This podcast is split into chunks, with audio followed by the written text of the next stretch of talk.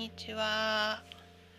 今日は8月22日日曜日です。先日、えっと、図書館で借りてきた「日日これ口実」という本のえーっと序章一番最初の部分を、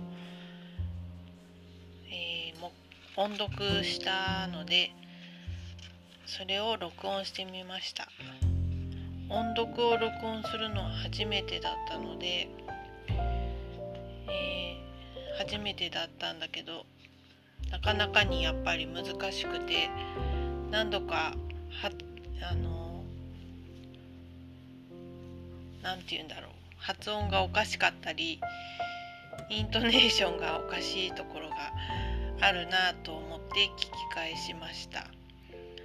まあ、えっと序章の部分を音読したのでよければ聞いてみてください。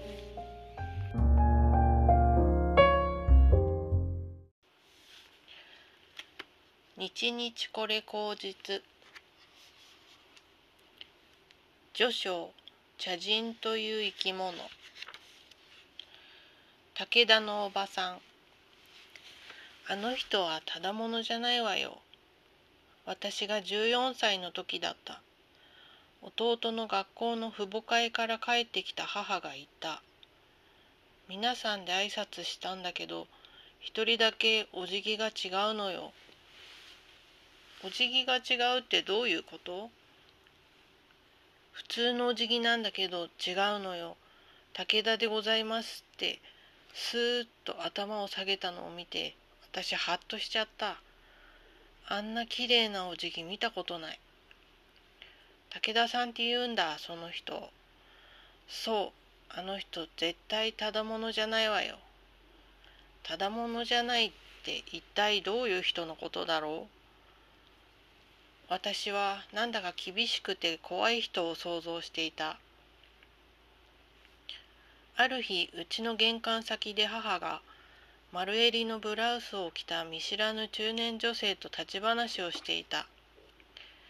色が白くて羽二重餅のようにほんわかとした雰囲気のおばさんだった。あらこちらがお嬢さん？はじめまして武田でございます。噂のその人は私を見て目の奥からニコニコっと笑いスーッとお辞儀した。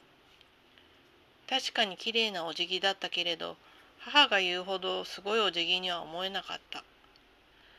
ただものじゃないと聞いて想像していた人とは全然違っていた。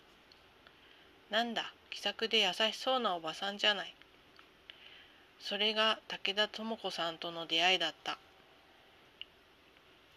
武田さんは母の友達になり私は武田のおばさんと呼ぶようになった。武田のおばさんは生まれも育ちも横浜の下町という生え抜きの浜っ子である。昭和7年生まれ。この世代の女性としては珍しいキャリアウーマンで30過ぎまでお勤めをしていたけれど結婚出産を機に家庭に入り専業主婦になっていた。武田のおばさんはなんとなく見綺麗な雰囲気を持っていた。すごい美人というわけでもないしアクセサリー一つつけたところを見たこともないがなんとなく綺麗だった。どうしてなのか私には分からなかった。武田のおばさんは中年女が集団になった時に発するキンキンした甲高い声で話すことがなかったしおばさん特有の何かを押し隠したような曖昧な微笑を浮かべることもなかった。ほんわかとした優しそうな雰囲気に不似合いなパキパキした浜っ子言葉を話す。周りとのお付き合いはちゃんとするけれどベタベタ連なって行動するのは嫌いらしく用事が済むと「それではお先に失礼いたします」と一人でさっさと群れから離れる人だった。男でも女でも権威や力を前にすると態度や声色が変わる大人はいっぱいいるが武田のおばさんは誰の前でも変わらなかった。私が第一志望の大学を落ちて浪人しようかと迷っている時親や周りの大人が「女なんだから何も浪人までしなくたっていいじゃないか。いずれ結婚するんだし」とハンデをしたように同じことを言う中でたった一人武田のおばさんだけは「のりこちゃん一番入りたいところへ入りなさい。私は女だって仕事を持って思い切り生きるべきだと思うわ。と異なる意見を持っていた。私はまるだと思うわ。と自分の考えをはっきりしゃべる中年のおばさんは初めてだった。そして私が浪人しないと決めると、そう、あなたが自分で決心したならそれでいいのよ。自分の出した結論に従ってそれでよかったと思えるように生きていきなさいね。と言った。武田のおばさんにはいつもゆとりとか豊かさが感じられた。だけどそれはいわゆるお金持ちの奥さんとはちょっと違う雰囲気だった。まだ主婦の大半が夫の出世と子供の受験だけを見つめて生きていたあの時代にもっと広い大人の世界を知っているような感じがした。あの人茶人だからね。ある時母が言った。茶人って何？茶道をやってる人のことよ。武田さん、若い時からずっとお茶習ってたんだって。先生の看板を持ってるらしいよ。やっぱりどこか違うもの。私は一目見て、この人はただものじゃないとピンときた。ふーん。茶道なんてよその世界のことだった。シャカシャカと泡を立て、なぜかお茶碗を回してから飲むらしい。武田のおばさんの何とも言えない右霊さや物に動じない人柄が茶道とどう関係あるのかわからなかった。でもその時この世の中には茶人という人たちが生きているんだなと思った。学生生活は瞬く間に過ぎていった。大学時代に自分の一生をかけられるような何かを見つけたいと思っていたのに自分が本当にしたいことは何なのかわからなかった。他人があまりやっていない珍しいものを探しては飛びついたけれど何一つ長続きしないまま3年生になり周りではそろそろ就職の話題が出始めていた。ある日母が突然切り出した「のりこあんたお茶を習ったら?」えなんで私が？私は思わず顔をしかめた自分がお茶を習うなど毛筋ほども考えたことがなかった。第一日本古来の稽古事なんてかっこ悪い。するならフラメンコやフランス料理など外国のものがしたかった。それに私にはお茶やお茶はお花とワンセットになって昔から結婚を就職と考える保守的な親たちが娘を玉の腰に乗せるための必須条件として習わせたお稽古事だという固定したイメージがあった。やたらにお金がかかる世界。金持ちのステータス。わけのわからない権威主義。豪華で陰微嫌な感じがした。ところが「えお茶？いいなあ私習いたい」と目を輝かせるやつがいた。いとこの美智子である。美智子は同い年で私たちは幼い頃から仲が良かった。彼女の実家は地方の資産家で私は子供の時から夏休みや冬休みになると彼女の家に遊びに行って何週間も一緒に過ごした。その美智子が大学に入り近くのマンションで暮らしていた。おばさん私前からお茶やりたいと思ってたの。美智子は私と違って素直である。やりなさいやりなさい。すごくいいことよ。母は身を乗り出した。ほら見なさい。みちこちゃんなんかちゃんと習うんだから。私はむっとした。けれどみちこから「ねえのりちゃん一緒にやろうよ。お茶習おうよ」と言われるとむっとしながらも心が揺れた。みちこと一緒なら帰りに寄り道して喫茶店でおしゃべりができる。私たちは寄ると触ると最近見た映画好きな外国のスター面白かった小説海外旅行の話などを何時間でもしゃべった。本当にしたいことが見つからないまま大学生活もあと1年で終わる。正直言って手当たり次第に物珍しさを追いかけることにはもう飽き飽きしていた。ふっとしたいことが見つからないまま焦り続けるより何か一つ具体的なことを始めた方がいいのかもしれないと思った。何でもよかった。それが古臭い日本の伝統ものでも。武田さんにお願いするわよ。あんたも武田さんが先生ならいいでしょ？母のその一言を聞いた時武田のおばさんの右霊さや何とも言えない余裕と一緒に茶人という言葉が脳裏をかすめた。お茶いいかも。昭和52年二十歳の春のことだった。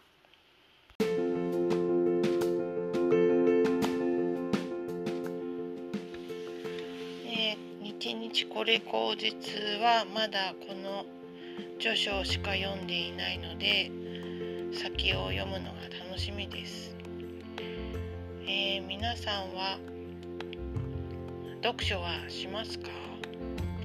私は読書苦手で本当にあの面白いなって思うとじゃんじゃん読み進められるんだけど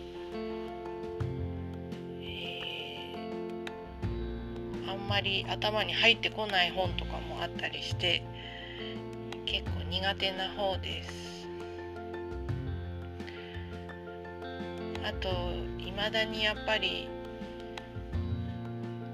人が怖いんだなっていうのは最近思っていて人に嫌われたくないとか好かれたいとかそういう思いもあるんだろうけど人と交流をすることをなんとなくまだ避けている気がしてこういう声のブログとか普通のあのスマホやパソコンで打つブログを打ったり、まあ、SNS はいろいろやっているんだけどそういうものを通じて人との交流は好きなんだけど実際に会ったり、えーと、会っておしゃべりしたり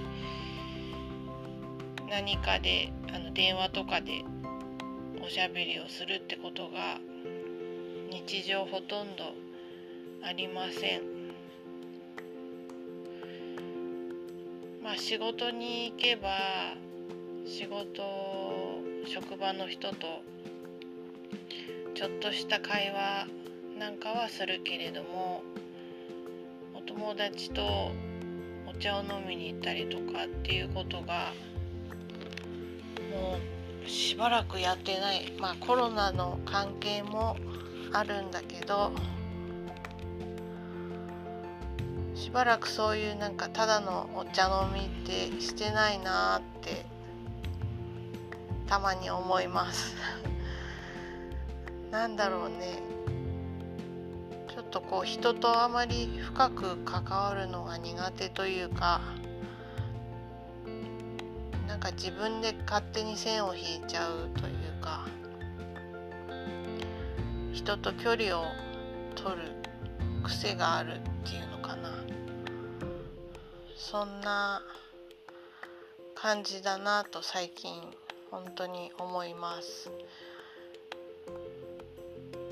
うん多分普通はっていうとあれだけどこうお茶飲み友達がいたり定期的にご飯食べに行くとかねそういうのが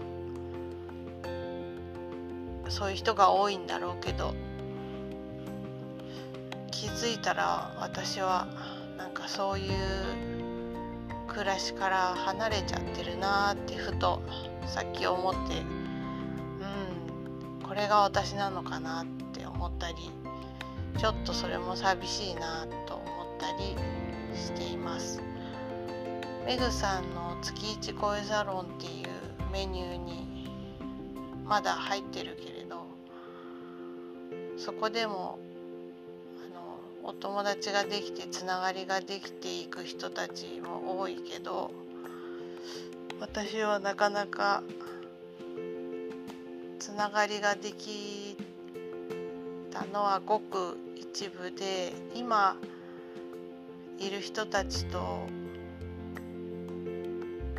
おしゃべりをしたことがないないんですよね。なんかいまだに誰かが開いてる声サロンで声を出すことはほぼないし自分も声サロンを最近やんなくなっちゃってやる勇気がないというかまあ喋るネタもそんなにないなとか思ったりするんだけどでそこからなんかこう個人的に仲良くなっていくっていうことがほぼなくなってしまって なんか寂しい話になってしまったけどああでもこれが私なんだな私なんだよなというか今の私の状況はこうだなって感じです。ねなんか職場でも結構職場でつながりができて友達になるっていう人もいるんだろうけどなんか私はそういうのもなくまあ同期の人が 2, 2人3人かな3人いるから本当にたまにもう何ヶ月前だろうかわからないけど1回だけお茶をしたことはあるんだけど最近はなかなかやっぱり